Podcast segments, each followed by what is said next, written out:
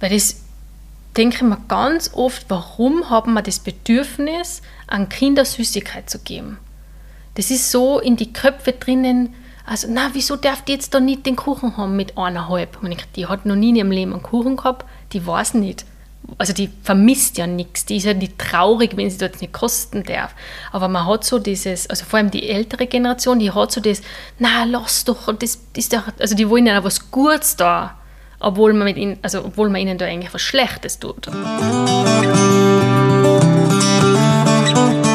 Schwarz begegnet. Der Soul Talk bei Katharina Pirktl.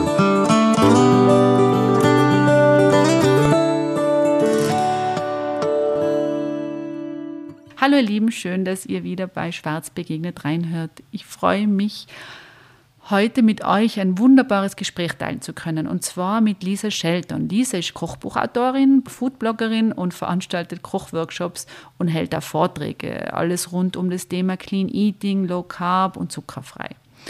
Ein Gespräch, das uns allen einen Anstoß geben kann, die eigenen Ernährungsweise wieder mal zu überdenken und vielleicht auch mal etwas Neues auszuprobieren. Und ich hoffe, dass ihr gleich viel mitnehmen könnt wie ich. Wünsche euch für heute alles, alles Liebe. Bis bald, eure Katharina. Ich kenne es in meinem äh, Verwandten- und Freundeskreis. Ähm, Essen kann ähm, zu guten Gesprächsthemen werden in, äh, in, in verschiedenen äh, Gesellschaften, kann Diskussionen auslösen. Und äh, deshalb bin ich ganz froh und dankbar, dass du heute da bist und dir Zeit nimmst, äh, uns ein bisschen über deine Sichtweise zum Essen und zu der Ernährung ähm, weitergibst, weil ich wie die Chinesen hier sagen, ein Drittel eines, äh, unserer Gesundheit macht die Ernährung aus. Und ich bin da ganz fest der Meinung, dass das so ist. Wahrscheinlich du auch. Und deshalb ist es eine Freude, dass ich eine Expertin da haben kann, habe heute äh, in diesem Bereich. Herzlich willkommen, Lisa. Schön, dass du da bist. Ja, vielen Dank, dass ich da sein darf. Freut mich sehr. Lisa, stellst du dir vielleicht ganz kurz vor, wer bist du, was machst du, wo, wo bist du her und was, was ist deine Mission? Ja, also ich bin die Lisa, ähm, ich komme aus St. Johann in Tirol und ähm, bin Kochbuchautorin, Foodbloggerin, Ernährungscoach, Foodfotografin, ähm, also viele Sachen in einem und habe im Endeffekt eine große Mission und das ist, die Leute von, vom gesunden Kochen und von einer gesunden Ernährung zu überzeugen und sie mit meiner Leidenschaft für dieses Thema anzustecken. Also ich mache viele Kochworkshops und Vorträge, eben schreibe Kochbücher und versuche auch auf den sozialen Medien meine Philosophie und meine Leidenschaft zu verbreiten. Du bist ja noch sehr jung, wenn ich das so sagen darf. Ja. Und ähm, wie ist das dazu gekommen und äh, ja, was war, da, was war dein Antreiber dazu? Also begonnen hat dieses Thema für mich in der Jugend, wo ich gemerkt habe, okay, ich kann jetzt nicht mehr so essen, was ich will, ohne dass sich mein Körper verändert. Ich war lang äh, sehr sportlich, also ich habe Triathlon gemacht und war Schwimmerin und habe eben einfach gemerkt, dass meine Leistung so mit Pubertät und Hormonveränderung und so weiter äh, einfach nicht mehr so ganz war, wie ich mir das gewünscht hätte und habe dann begonnen, mich mit Ernährung zu beschäftigen. Also ich war so 16, 17. Meine Mama hat jeden Tag frisch gekocht, aber halt tirolerisch und ähm, ich habe natürlich gern Süßes gegessen. Also wir haben jetzt so quasi ganz normal gegessen, wie man es halt so quasi als normal bezeichnen würde.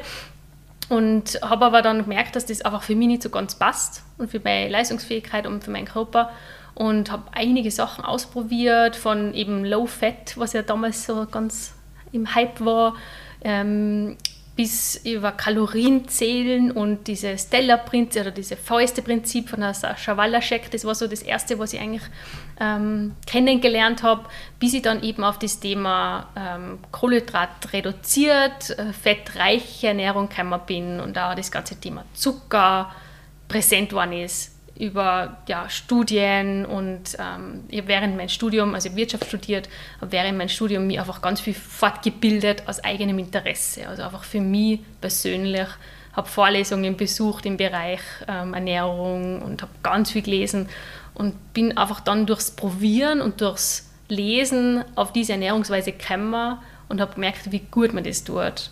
Und da bin ich dann hängen geblieben. Wie lang waren die äh, Jahre des ähm Probierens und des Testens. Mhm. Und, und seit wann bist du jetzt konstant und sagst, okay, das tut mir gut? Mhm. Wie ist das bei uns Menschen? Weil wir testen ja gerne mhm. Sachen aus. Es gibt ja Menschen, die sagen, okay, überall, wo, wenn ich durch ins Geschäft gehe und überall, wo mhm. Neuarm steht, das probiere ich jetzt ja. einfach aus, mhm. egal was ist. Aber wie war das bei dir und wie, was beobachtest du bei uns Menschen da? Mhm. Also bei mir war das wirklich ein längerer Prozess von so vier, fünf Jahren, wo ich einfach improviert habe und auch gemeint habe, ja, okay, das Low Fat, ja, das ist gut, weil das sagt jeder, dass es gut ist. Und habe dann eben so sicher ein, zwei Jahre das gemacht und habe dann eben gemerkt, ah, irgendwie bin ich auszahlt, ich, muss was anderes machen.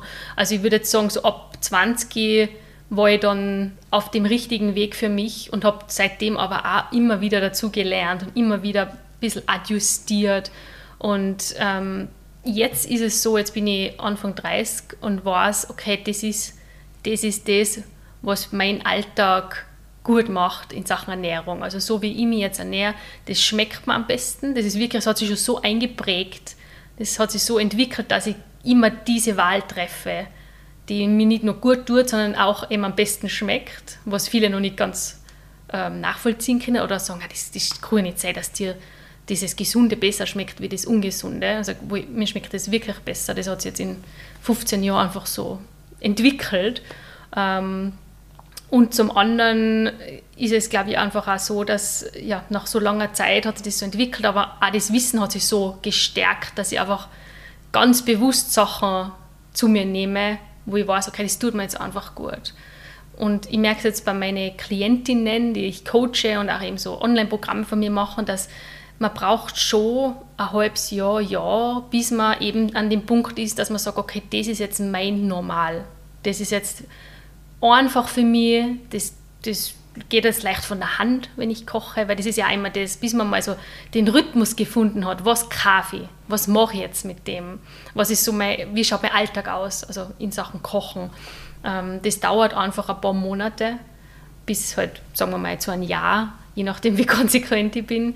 Aber normalerweise ist der Körper recht anpassungsfähig, auch wenn man schon älter ist. Also ich merke es bei meinen Eltern zum Beispiel, die haben vor fünf Jahren sowas, haben sie gesagt, okay, das schaut ganz gut aus, was die Lisa da macht, das machen wir jetzt auch.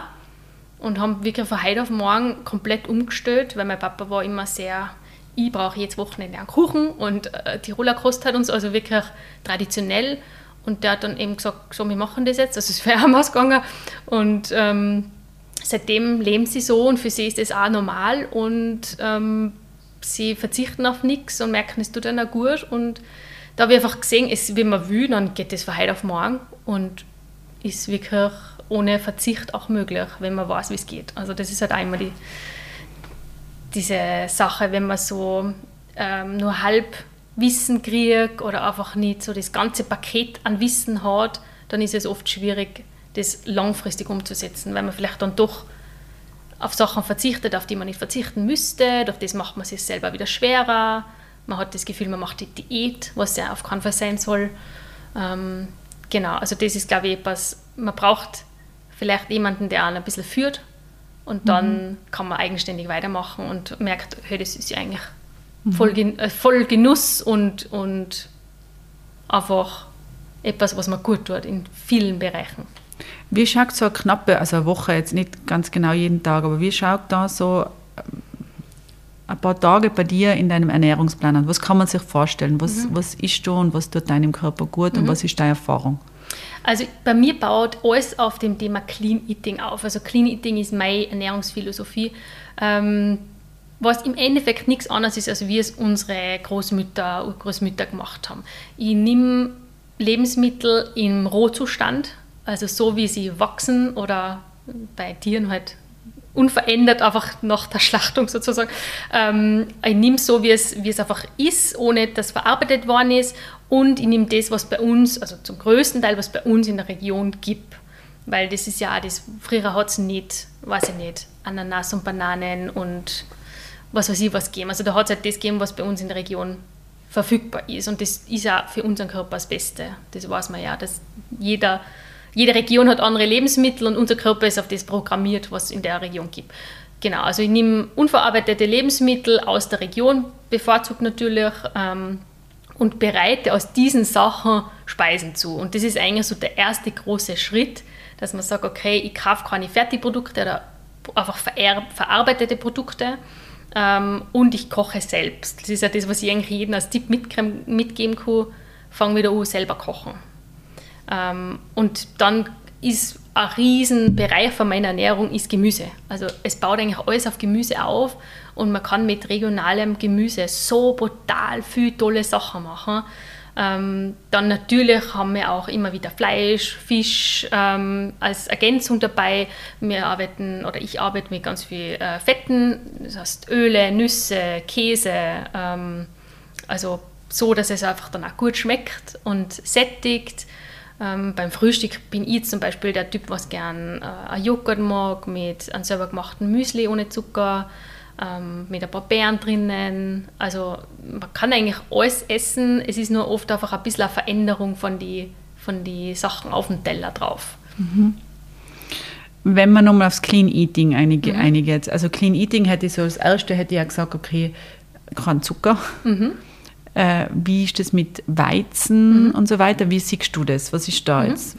Genau, so ein, ein riesen neben diesem, bei Clean Eating ist neben dem unverarbeiteten Produkt, dem regionalen und saisonalen Produkt auch eine, große, eine große Säule nichts essen oder wenig essen, was unserem Körper keinen Mehrwert liefert. Und da fällt eben Zucker, Weißmehlprodukte und auch wieder eben diese ganzen Fertigprodukte fallen da rein. Das heißt, ich verzichte zum größten Teil auf Sachen, die leer sind oder mir sogar einen Nachteil verschaffen körperlich. Ähm, also ich persönlich bin allergisch gegen Zucker. Also es ist wirklich also mittlerweile so, das ist so mein Schmerzpunkt. Bei meiner Tochter zum Beispiel, wenn ich sehe, jemand gibt ihr etwas mit brutal viel Zucker drinnen, das tut mir richtig im Herz weh. Also ich versuche sie so gut wie möglich vom Zucker zu schützen und auch mich selber und mein Mann. Also ich schaue, dass, dass wir so wenig wie möglich Sachen essen, wo Zucker drinnen ist und wenn, dann ist es einfach etwas, was wir uns gönnen, mit einfach bewusst gönnen, sagen, das ist jetzt eine Ausnahme, aber nicht etwas tägliches. Also das ist mein, mein Ansatz. Zucker hat so brutal viele Nachteile für uns. Also man weiß es mittlerweile einfach ganz klar, dass Zucker ähm, ganz viele Sachen im Körper bewirkt, was einfach schlecht sind. Also angefangen von kurzfristig, man wird einfach, äh, man bekommt diesen Heißhunger, also man hat diese Achterbahn von Blutzucker, ähm, Energieprobleme, Konzentrationsprobleme und langfristig natürlich äh, Fettleber, Diabetes, Herz-Kreislauf-Erkrankungen, Übergewicht. Entzündungen im Körper, Altern wird gefördert, ähm, Alzheimer, Rheuma, also alle diese Erkrankungen werden mit einem erhöhten Zuckerkonsum in Verbindung gebracht. Das heißt, für mich ist das schon so eingeprägt, was der Zucker mit unserer Bevölkerung macht, dass ich da richtig Respekt habe davor. Also ich scheue mich vom Zucker und schaue eben vor allem bei meiner Tochter, weil das finde ich bei Kindern noch schwieriger ist, sie zu schützen, ähm, dass sie da so weit wie möglich ähm, Abstand halten kann von dem. Und beim Weißmehl ähm, ist es ähnlich, weil jed jedes stärkehaltige Produkt, was eben ganze Getreide zum Beispiel ist, wird ja im Körper auch zu Zucker umgewandelt und hat dann einen ähnlichen Effekt. Also das ist ähm, bei Weißmehl ist es einfach so, dass das auch keinen Mehrwert liefert, weil ein Vollkornprodukt hat zumindest noch Mineralstoffe und Vitamine neben der Stärke. Deshalb sagt man halt Weißmehl, das ist einfach leer wieder. Ähm, und ich persönlich ähm, verwende, wenn ich Getreide verwende, einfach Vollkorn, Urkorn ähm, oder eben Pseudogetreide, Hülsenfrüchte. Dass man sagt, es hat nur ein Eiweißgehalt, es hat eben noch Mikronährstoffe drinnen und nicht nur Stärke. Mhm. Danke für diese Erklärung. Danke. Ähm, jetzt ist natürlich oft bei uns auch im Kopf dann, ähm, dass man sagt, okay, ähm, wo ist meine Zeit für das? Mhm. Wie, hast du da irgendwelche Tipps für uns, zu sagen, okay, wie können wir uns auch vorbereiten mhm. für die Woche, für irgendwelche Sachen, wie können wir einkaufen, mhm. ähm, wo wir sagen, okay, wie können wir uns da ein bisschen helfen? Mhm. Also da kann ich nur sagen, Planung, Planung, Planung. Also das ist einmal das, was ich bei meinen Vorträgen und Workshops sage. Einfach, Planung ist das halbe Leben und das gilt halt auch beim Essen, dass man wirklich sie einen Speiseplan macht, man kann da auch die Familie integrieren, dass also okay, am Dienstag, also für den Dienstag darfst du sagen, was es gibt, am Mittwoch darfst du sagen, was es gibt und am Donnerstag du.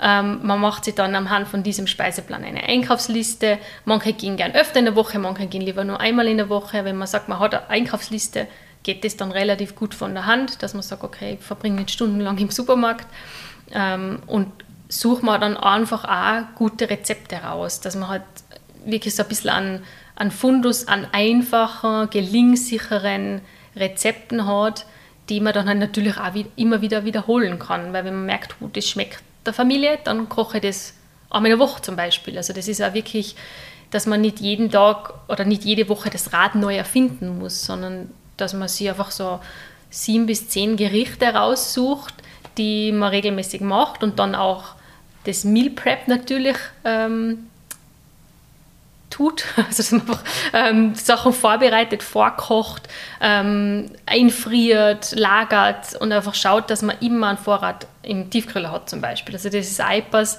wo ich ähm, immer wieder darauf zurückgreife. Man denkt, boah, jetzt, es ist jetzt schon Mittag, die Tochter kommt jetzt vom Kindergarten, ich habe bis jetzt einen Termin gehabt, ich bin nicht zu nichts gekommen, gehe in meinen Tiefkühler und nehme ein fertiges Gericht außer was ich schon mal vorgekocht habe was man dann nur mehr an Dampfgarer stecken zum Beispiel.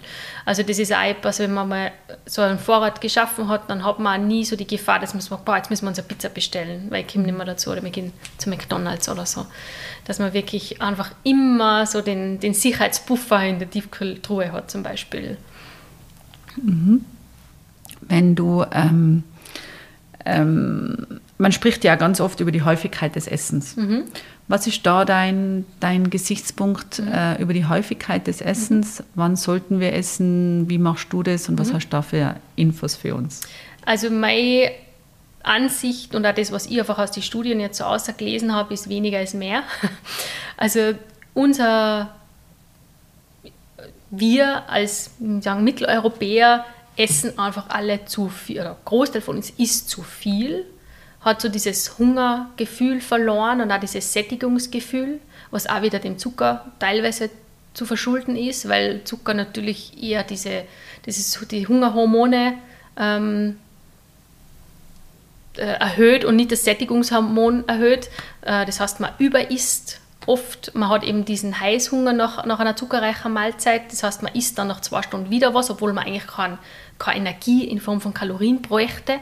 Ähm, das heißt, meine Empfehlung ist, maximal dreimal am Tag zu essen und immer vier bis fünf Stunden zwischen den Mahlzeiten Pause zu machen, um dem Darm, dem Stoffwechsel die Zeit zu geben, zu arbeiten, sich zu erholen und für die nächste Mahlzeit vorzubereiten. Ich persönlich bin ein großer Fan vom Intervallfasten, von dem 16-8, also man isst 8 Stunden und man fastet 16 Stunden. Ist nicht für jeden etwas, je nach wie gesund man ist, ob man irgendwie Autoimmunerkrankungen oder sonst irgendwas hat. Das passt nicht für jeden, aber so für den sagen wir mal 0815 Menschen, der gesund ist und jung, ähm, nicht stillt oder schwanger ist zum Beispiel, ist das eine sehr gute Methode, auch wieder so diesen ähm, Stoffwechsel anzuregen, einmal wieder Hunger zu spüren. Ähm, aber nicht zu hungern. Also das ist für mich ganz was anderes, Hunger zu spüren und zu hungern. Also das würde ich nicht empfehlen. Aber man muss halt in den acht Stunden natürlich dann ausreichend essen, dass man sagt, man füllt den, die Energiespeicher in die acht Stunden auf und fastet dann 16 Stunden. Und wenn man jetzt den Wechsel machen will, also man sagt jetzt, okay, ich will auf, auf Zucker verzichten, mhm. das ist so mein Ziel. Ja. Was ist deine Erfahrung? Mhm. Gehen wir Step by Step raus? Mhm. Oder sagst du so wie bei deinen Eltern, es hat einen Schnitt gegeben und die, war, mhm. die waren so weit? Und was, und was passiert, wenn man wieder zurückkommt? Wie mhm. soll ich auf mich reagieren, auf mich mhm. selber, wenn mir das passiert? Mhm. Also Zucker, muss man wissen, ist ein Suchtmittel und man hat nachgewiesen, dass das mehr süchtig macht wie Kokain. Und das sollte man sich immer im Kopf behalten, dass halt wahrscheinlich ist man zuckersüchtig so der Großteil der Bevölkerung. Und wenn man auf Zucker verzichtet, macht man einen Entzug. Das ist einmal ein, zwei, drei Wochen ein bisschen härter.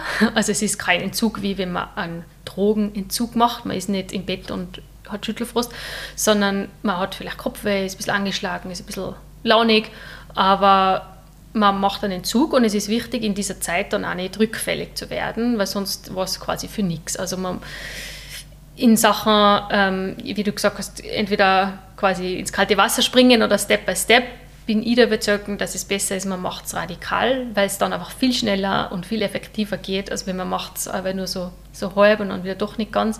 Und weil der Körper einfach lernen muss, den Stoffwechsel zu verändern, dass man nicht mehr die ganze Zeit an Zucker braucht, sondern auf den Fettstoffwechsel umschaltet. Und es funktioniert nur, wenn man immer mal keinen Zucker gibt. Beziehungsweise nur einfach die mehrkettigen Kohlenhydrate in Form von Stärke. Ähm, das heißt, da muss man einfach einmal so vier, fünf Wochen mit einer Umstellungsphase rechnen. Und danach ist es aber auch so, dass die meisten sagen, ich habe den Lust dann nicht mehr. Und wenn, dann ist ich was mit einem Genuss, eben wie ich vorhin gesagt habe, wie wir es auch machen, dass ich wie bei euch jetzt die Nachspeise natürlich esse, aber dann am nächsten Tag nicht das Gefühl habe, boah, ich brauche jetzt die ganze Zeit voller Zucker. Das ist einfach auch das Schöne, dass der Körper das dann schon vertragt, wenn man mal eine Ausnahme macht und nicht sofort wieder in diese Sucht reinfällt. Ähm, wenn man aber merkt, man, man gleist wieder ein bisschen ab, dann muss man sich wirklich ähm, wieder selber bei der Hand nehmen und, und einfach diszipliniert sein, aber normalerweise funktioniert das dann wieder recht schnell. Also man macht da nicht wieder vier, fünf Wochen Entzug durch, sondern kommt da relativ schnell wieder in die richtige Bahn. Mhm. Ich finde es nur spannend immer, ich weiß nicht, wie es bei dir dann geht, wenn du irgendwo eingeladen bist. Ich meine, bei mhm. dir werden es jetzt alle wissen, was dass du Ding ist, aber dann, ich habe immer schon eine Zeit lang auf Zucker verzichtet und dann bist du ein, ja, aber ein Stückchen Kuchen wirst du wohl essen. Mhm. Oh, ist ja beim Alkohol oft auch so, wenn mhm. irgendjemand sagt, er will auf Alkohol mhm. verzichten, sagt man, ja, aber jetzt ein ja. Glas trinkt man ja. schon. Ja. Also es ist natürlich schon auch ein bisschen so in unserer mhm. Kultur mhm. so ein bisschen das äh, wie Luxus. Mhm. Und eigentlich ist das mega spannend, oder? Dass, dass solche Sachen als Luxus gelten, mhm. wie Zucker oder Alkohol, ähm, wo die Frage ist, ist das der Luxus von, für uns? Ich finde, das ist einfach ganz extrem, wenn man Kinder hat. Weil das denke ich mir ganz oft, warum haben wir das Bedürfnis, an Kinder Süßigkeit zu geben? Das ist so in die Köpfe drinnen, also, na, wieso darf die jetzt da nicht den Kuchen haben mit eineinhalb? Die hat noch nie in ihrem Leben einen Kuchen gehabt, die weiß nicht. Also die vermisst ja nichts, die ist ja nicht traurig, wenn sie dort nicht kosten darf. Aber man hat so dieses, also vor allem die ältere Generation, die hat so das, na, lass doch, das ist doch, also die wollen ja was Gutes da obwohl man, mit ihnen, also obwohl man ihnen da eigentlich was Schlechtes tut. Aber so dieses, wie du sagst, das ist irgendwie so eine Belohnung, was Wertvolles, ähm, wenn man jemandem was mit Zucker gibt oder sich selber was mhm. mit Zucker gibt. Natürlich, das ist ja hormonell bedingt, Zuckerkonsum löst Endorphine aus, also Glückshormone.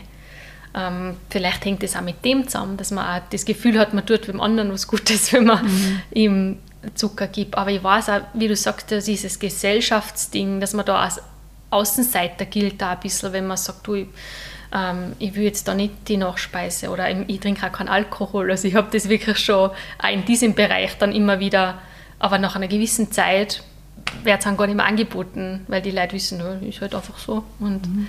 ähm, da, ich glaube, man muss halt aber wieder sich rechtfertigen und, und erklären, ähm, was für viele wahrscheinlich sehr nervig ist. Und für, für mich jetzt dann eher, dass ich sage, ich erkläre es gern, weil vielleicht kann ich sie ja ein bisschen Mitnehmen. bewegen. Mhm. Also ich will niemanden überreden oder irgendwie da äh, aufdringlich sein. Also ich mache das nie, egal bei wem. Wenn mir jemand fragt, sage ich gerne meine Meinung, aber ähm, ich würde da niemanden verurteilen, wenn da jemand, jemand neben mir die ganze Zeit Süßigkeiten isst oder so. Aber ähm, ich verstehe, wie du sagst, dass es gesellschaftlich wirklich nach wie vor sehr schwierig ist. Und ich, finde mit Kindern am meisten eigentlich. Mhm. Was ich immer wieder sehe, auch bei meinen Kindern, wenn ich die Jausenboxen mache und so weiter, ist immer spannend, was ihre Wünsche ist, sind mhm. und was meine Vorstellungen sind. Äh, aber wie gehst du mit dem Thema Zucker für, bei Kindern um? Und hast du einen guten Tipp für einen Umgang damit? Beziehungsweise, wie lernst du deiner Tochter den Umgang mit Lebensmitteln und, und äh, ist das omnipräsent bei dir oder bei euch? Oder wie, wie kannst du da ins, äh, welche Tipps kannst du uns da geben? Mhm. Also zuallererst, glaube ich, wäre es mal wichtig, dass man so die ersten eineinhalb, zwei Jahre, wo das Kind wirklich nur daheim ist und in den Betreuung, dass man da einfach zuckerfrei lebt das Kind einfach nicht nichts gibt, weil sie es noch nicht kennt und noch nicht vermisst. Also dass man da einfach mal die richtige Basis setzt, Ähm, und dann, sobald eben mit der Einrichtung beginnt, mit der wirklich äh, bewussten Wahl von der, vom Kind selber, dass man zum einen gemeinsam Sachen zubereitet. Also das merke ich jetzt bei meiner Tochter. Ich integriere sie eigentlich immer in der Küche. Sie hat eine riesen, eine riesen Vielfalt an Geschmäcker schon. Sie mag ganz viele Sachen, was andere Kinder wahrscheinlich nicht mehr angreifen würden. Und sie hat so dieses, diesen Zugang zum Zucker schon ein bisschen verstanden. Also ich erkläre immer, okay, da ist viel Zucker drin, das ist eine Ausnahme. Und ich habe zum Beispiel meinen eigenen Zucker, einen gesunden Zuckersatz, mit dem machen wir unsere Sachen oder das dann wir gar nicht süßen.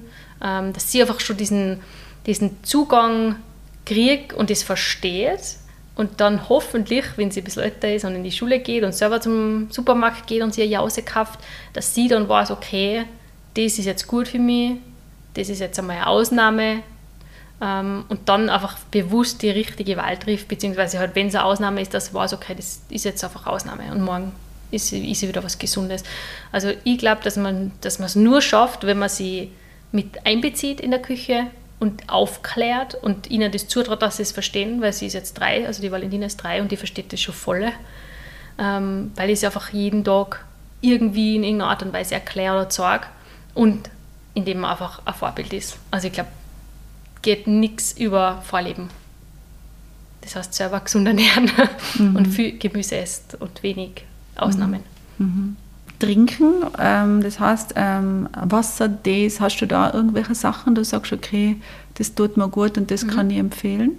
Also ich liebe Tee, also Kräutertees mhm. in allen Varianten. Also ich trinke den ganzen Tag fast nur Tee.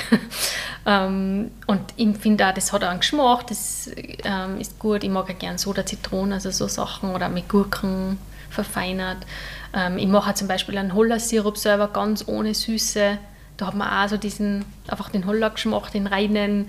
Ähm, für meine Workshops mache ich zum Beispiel immer so einen, einen kalten Teeaufguss mit Früchtetee. Dann ist das wie, ein, ja, einfach wie so ein Limo ähm, es gibt also tolle Grüntees, was nach Pfirsich-Limo schmecken zum Beispiel. Also es gibt wirklich schon viele Methoden, ähm, wo man wirklich auch nicht irgendwie künstliche Aromen oder künstliche Süßstoffe oder so weiter zuführen muss, damit man was Gutes zum Trinken hat.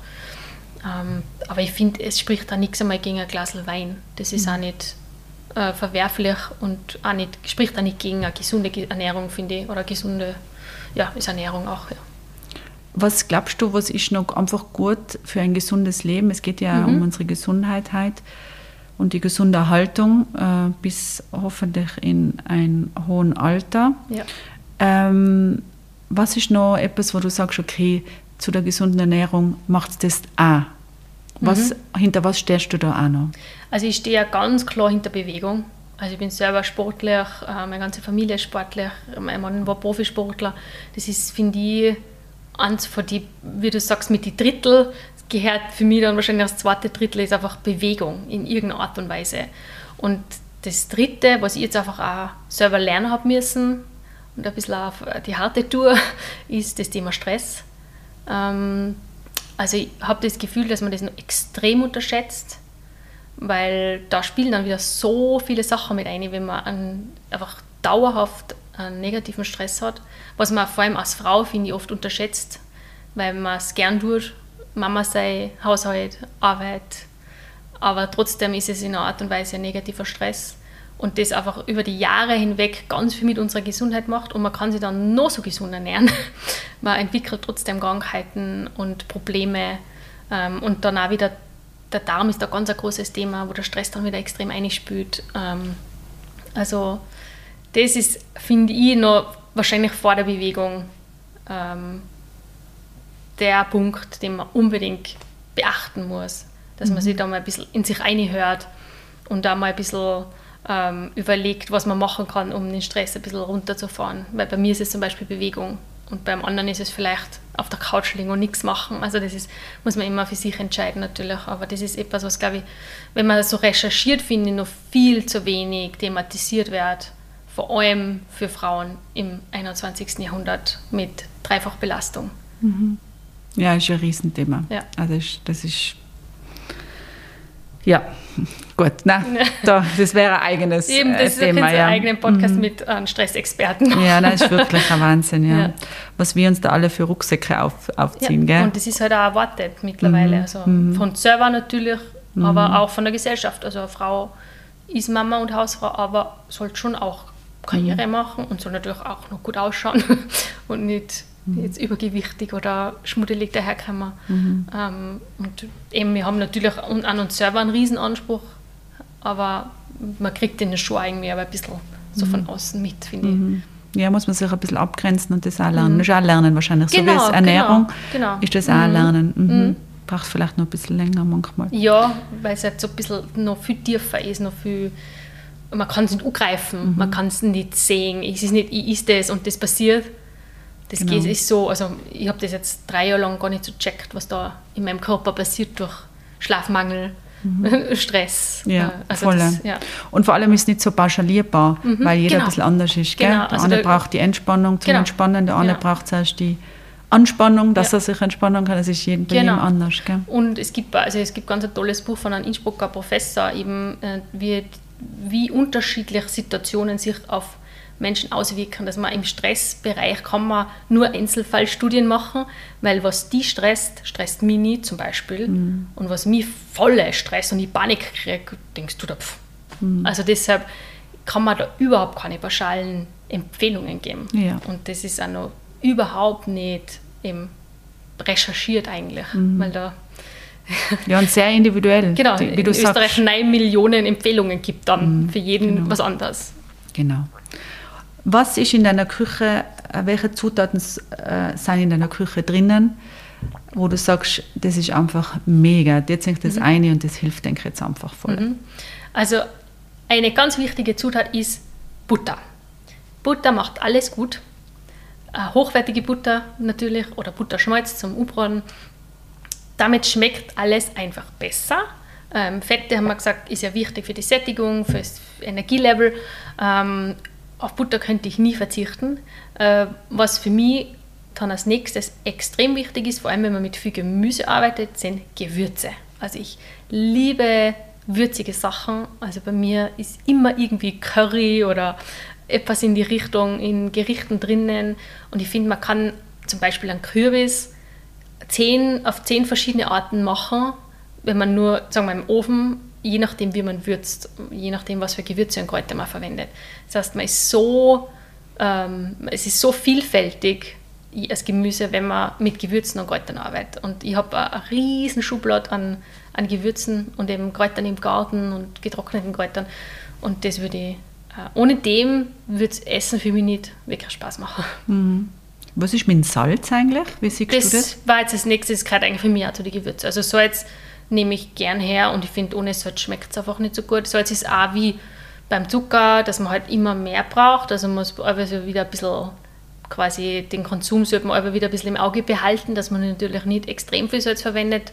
Ähm, aber grundsätzlich spricht nichts gegen ein hochwertiges Salz. Also auch wieder was für Salz natürlich. Die Qualität macht es auch wieder aus.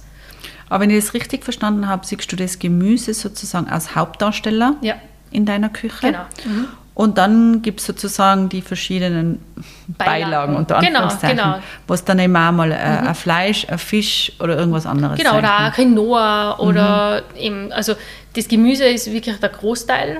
Also du entscheidest zuerst, was für Gemüse mache ich Ja. und dann schaust, was dazu passt. Ja, das ist, ich mache das wirklich immer so also wie ein Bausteinprinzip, sage ich immer. Also ich mache meistens eine Mischung aus Gemüse, also Ofengemüse zum Beispiel. Und da haue ich alles rein, was ich so habe, was im Garten ist oder was im Kühlschrank noch übrig ist.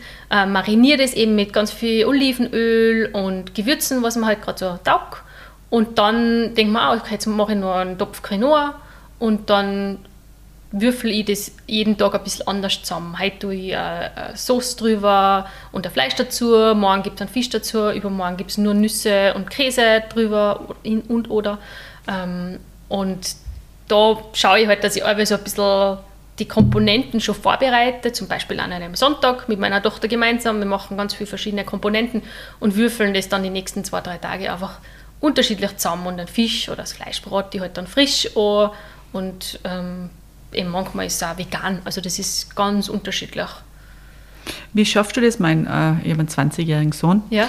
der total trainiert Ja. und der natürlich auf Proteine, also das in allen Varianten. Was machst du mit, du hast jetzt auch, dein Mann ist ja auch Profi, also Sportler und du auch. Wie macht es das mit den Proteinen? Also ich habe noch nie, auch mein Mann nicht, äh, während seiner Karriere irgendwie zugeführt in Form von Shakes oder so, sondern einfach, ich sage immer, ausgewogen essen. Weil Gemüse und eben auch diese ganzen Pseudogetreide und so weiter. Wir essen ganz viele Milchprodukte auch, wir lieben Joghurt und Käse und eben Butter, das hat alles viel Eiweiß. Eier, also wir lieben Eier, gibt keine bessere Proteinquelle wie Eier zum Beispiel. Ähm, da finde ich, wenn man sich eben ausgewogen ernährt, braucht man gar nicht sich Sorgen machen, dass, dass man unter dem, also dem Empfohlenen ist. Und auch wenn man viel trainiert, es ist oft einfach ein bisschen ein Vermarktungsding, dass die mit Diese Industrie Shakes und so, funktioniert ja, momentan, genau. gell? Das ist halt einfach, ja, wenn du sportlich bist, brauchst du Protein, Shakes und Protein, was weiß ich was, Riegel und so, aber im Endeffekt ähm, reicht es, wenn du die ausgewogen ernährst. Und jetzt noch ein Thema, was mich interessiert, deine Meinung, und zwar ist das alles, was so mit Fleisch und Fisch. Also es wird ja ähm, der Trend ähm, ve- vegetarisch, vegan ist sozusagen ja auch da.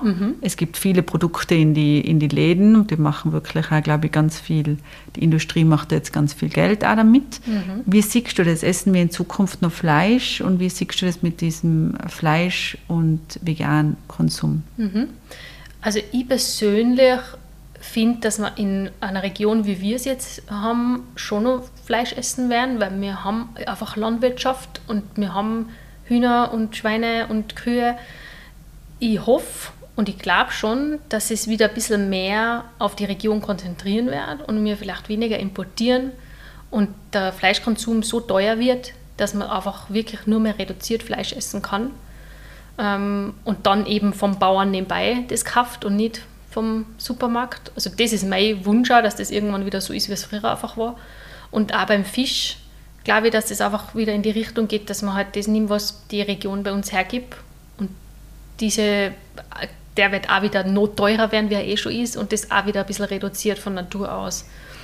Also ich persönlich halte nichts von einer veganen Ernährung, weil ich nicht in Tirol ein Kokosjoghurt essen will oder ein Sojaschnitzel oder also ich finde, das ist dann wieder zu weit weg von der Natur und ähm, man muss aber zuführen oder supplementieren in irgendeiner Art und Weise, weil man mit jetzt reinem natürlichen Produkten dann wieder die ganzen Mikronährstoffe nicht aufnehmen kann, die man braucht, um gesund zu sein. Weil zum Beispiel Vitamin B12 ist nur in tierischen Produkten, da muss man halt wieder supplementieren.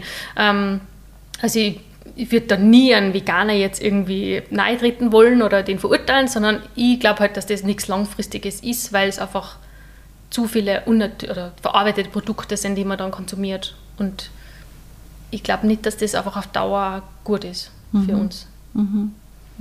Also ich hoffe, Also es wird einfach reduzierter, aber soll, für mich gehört Fisch und Fleisch zu einer ausgewogenen Ernährung dazu. Also zumindest Fisch. Wenn man dir zuhört, dann hast du sehr starke Werte, auch zu deiner, wo du herkommst und zu dem Ursprung über Generationen davor, oder? Sehe ich das richtig oder Ja. höre das richtig? Also ich habe das irgendwie jetzt auch erst so lernen müssen. Also ich war mit 18 also ah, ich muss aus dem Dorf aussehen und ich möchte die weite Welt erkunden und ich war in London, habe in Wien studiert und große Stadt und toll und ähm, auch vom Essen natürlich alles, gibt alles und alles ist toll und jetzt so in die letzten Jahre, vor allem seitdem ich ein Kind habe, habe ich das Gefühl, so diese, es kommt wieder viel mehr auf in mir, diese Wurzeln, dass man auch stolz ist, wo man her ist und stolz ist, was es bei uns gibt und das dann auch wieder stärken will, dass man die Leute und die, die Unternehmer und die Bauern äh, einfach unterstützen will und ähm, das wieder ja, einfach mehr schätzt.